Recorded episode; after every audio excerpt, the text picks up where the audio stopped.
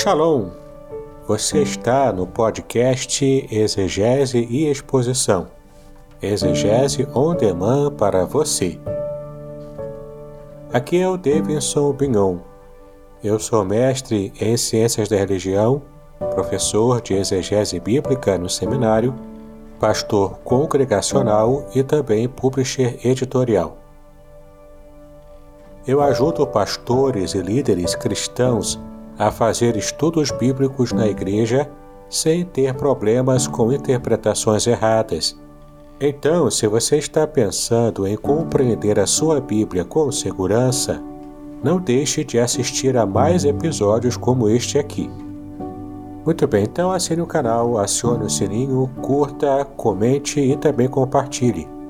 Você poderá me dar uma força me ajudando a ampliar o alcance com os estudos bíblicos de qualidade na internet.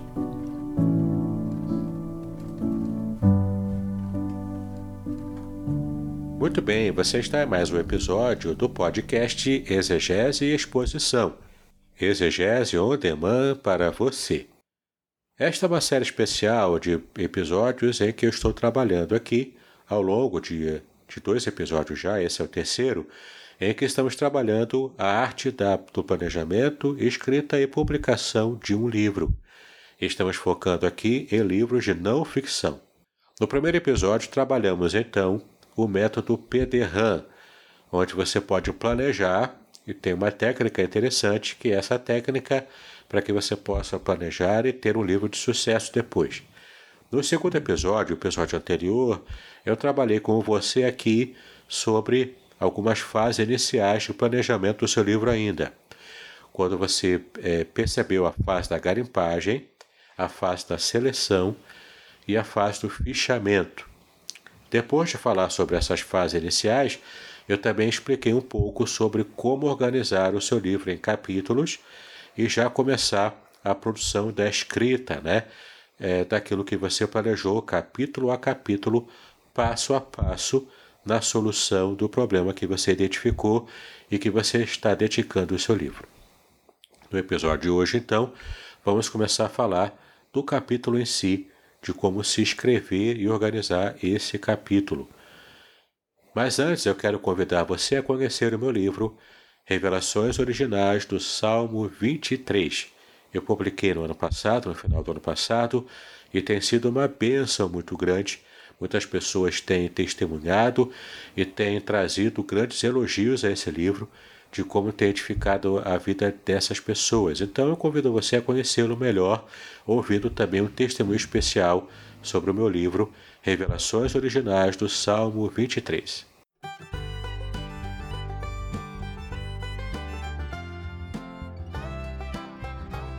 Shalom! Este é o testemunho do professor Samuel Monteiro, do site Hebraico Pro. Ele recebeu o livro Revelações Originais do Salmo 23 e fala aqui sobre as impressões que ele teve sobre o livro quando ele recebeu. Confira aqui. Mas, gente, pode comprar, tá? Sem medo de ser feliz. Ficou muito legal mesmo.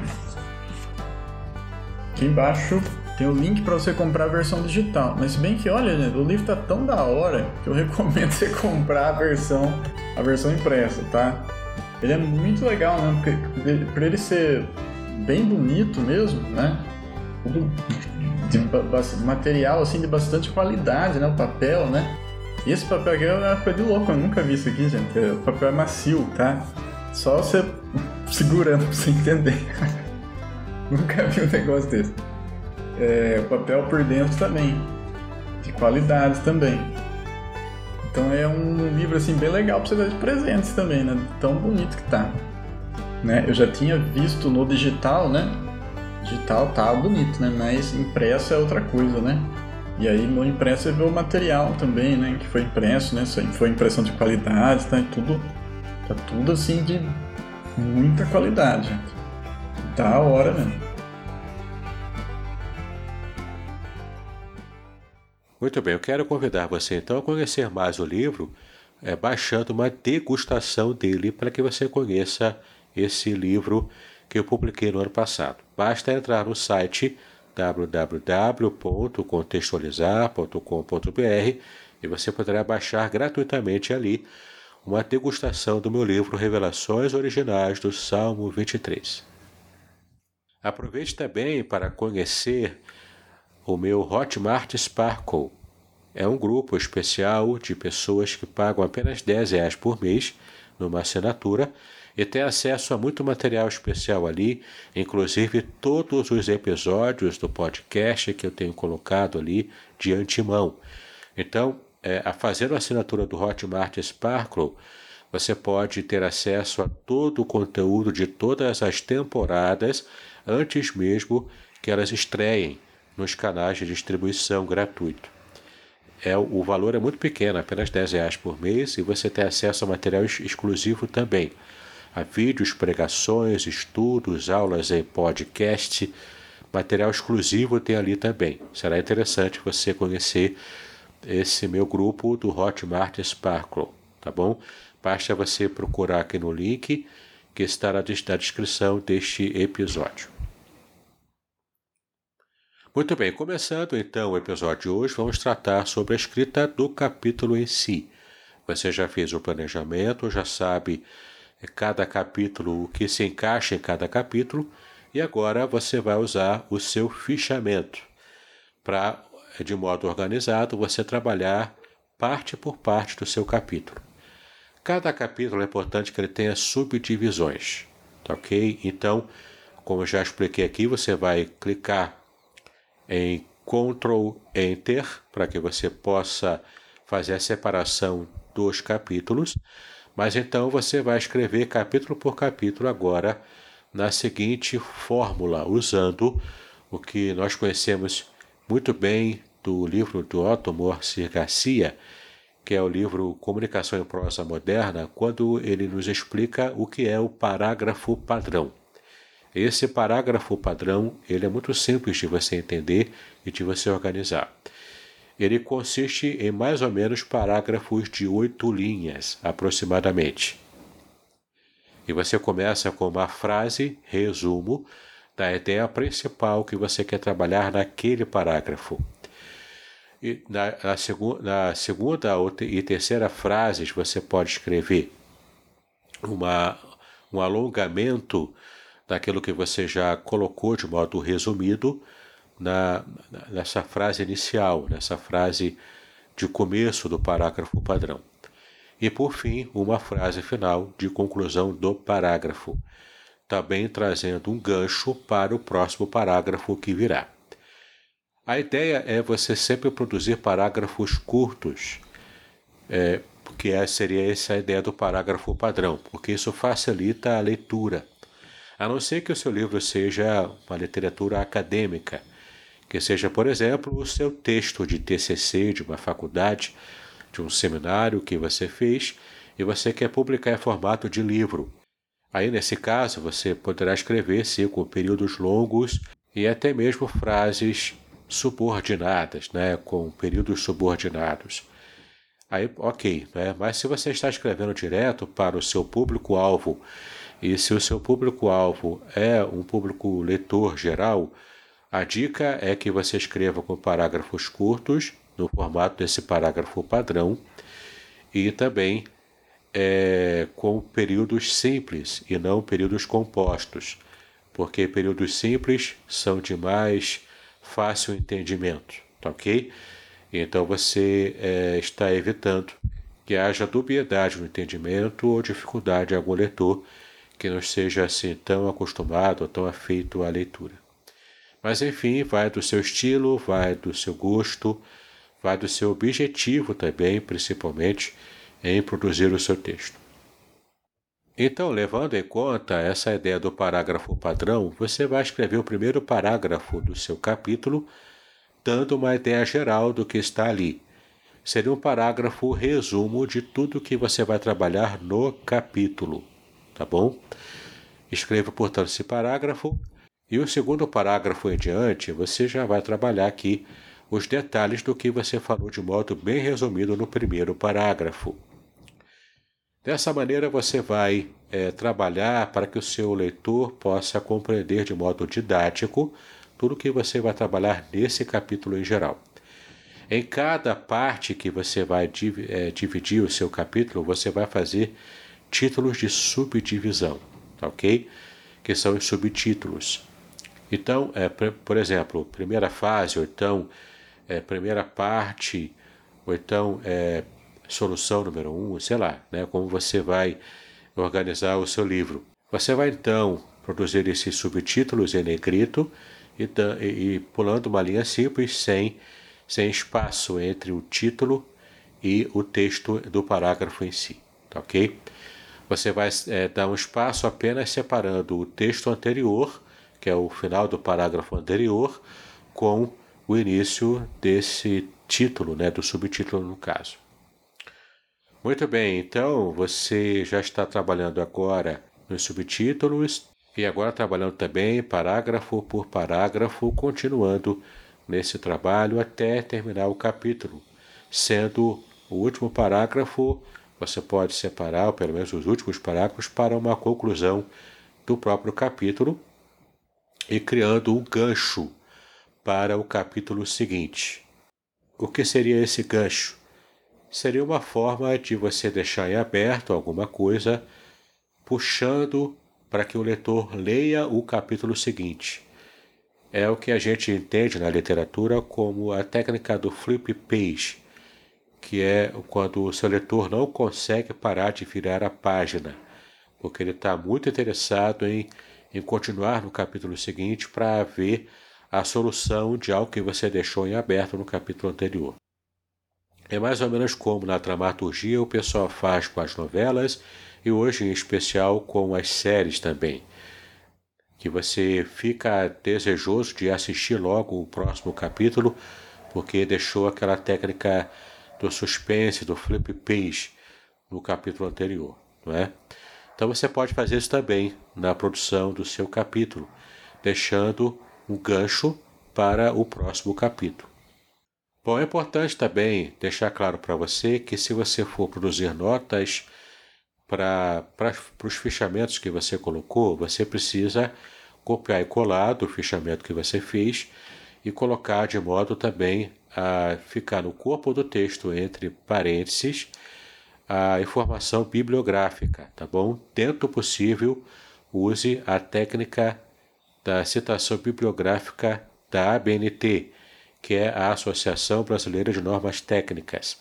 Se você não souber isso, você pode procurar na internet e como você fazer, né? Colocando primeiro o sobrenome do autor, depois o primeiro nome, depois o título do livro, hoje em dia se faz em negrito, subtítulo também, depois local de publicação, depois é, de dois pontos a editora, o ano de publicação e por fim a página de onde você retirou aquele trecho. Não é?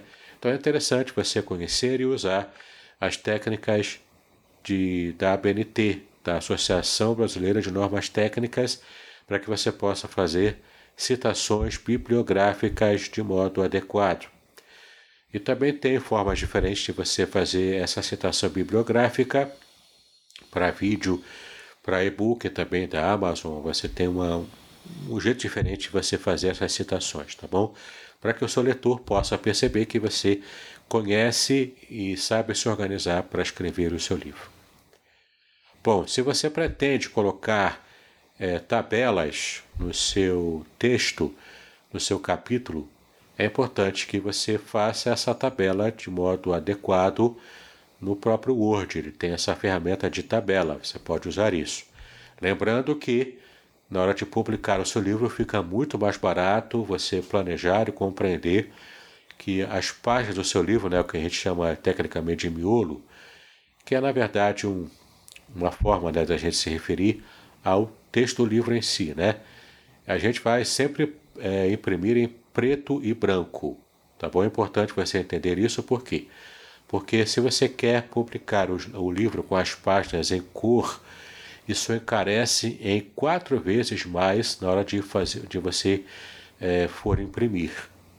Então é muito importante que você entenda que é mais barato e não perde tanta qualidade assim se você fizer todo o seu miolo em preto e branco. No máximo uma página ou outra colorida, se você realmente fizer muita questão de uma imagem ou de uma tabela colorida. Mas se você puder abrir mão desse preciosismo, eu recomendo, em termos práticos, que você imprima o miolo todo em preto e branco. Então você já vai se planejar no seu livro, na forma de escrever, para você ter o seu livro inteiro em preto e branco. E colorida apenas a capa, não é? para que as pessoas então possam ler o seu livro, entender tudo ali sem prejuízo de entendimento, caso uma imagem que seria melhor colorida estiver em preto e branco por razão de custo. Muito bem. Também é, é importante lembrar que você deve usar a tabela dentro do próprio Word, construindo ali a tabela e não pegando uma imagem pronta. Eu recomendo você não usar a tabela em imagem, para não perder resolução. Falando em resolução, também é, é importante eu tratar aqui da imagem. Às vezes você pode querer usar uma imagem. E aqui vem três notações importantes. A primeira é você não usar imagens da internet que você não tenha direitos autorais para usar. Então, se você vai usar uma imagem da internet, é bom que você pegue de sites especiais que disponibilizam gratuitamente imagens, tá bom? E você pode fazer uma pesquisa na internet e saber quais são os sites onde você pode baixar gratuitamente imagens que tenham a ver, que, que sejam adequadas para o uso que você quiser fazer delas.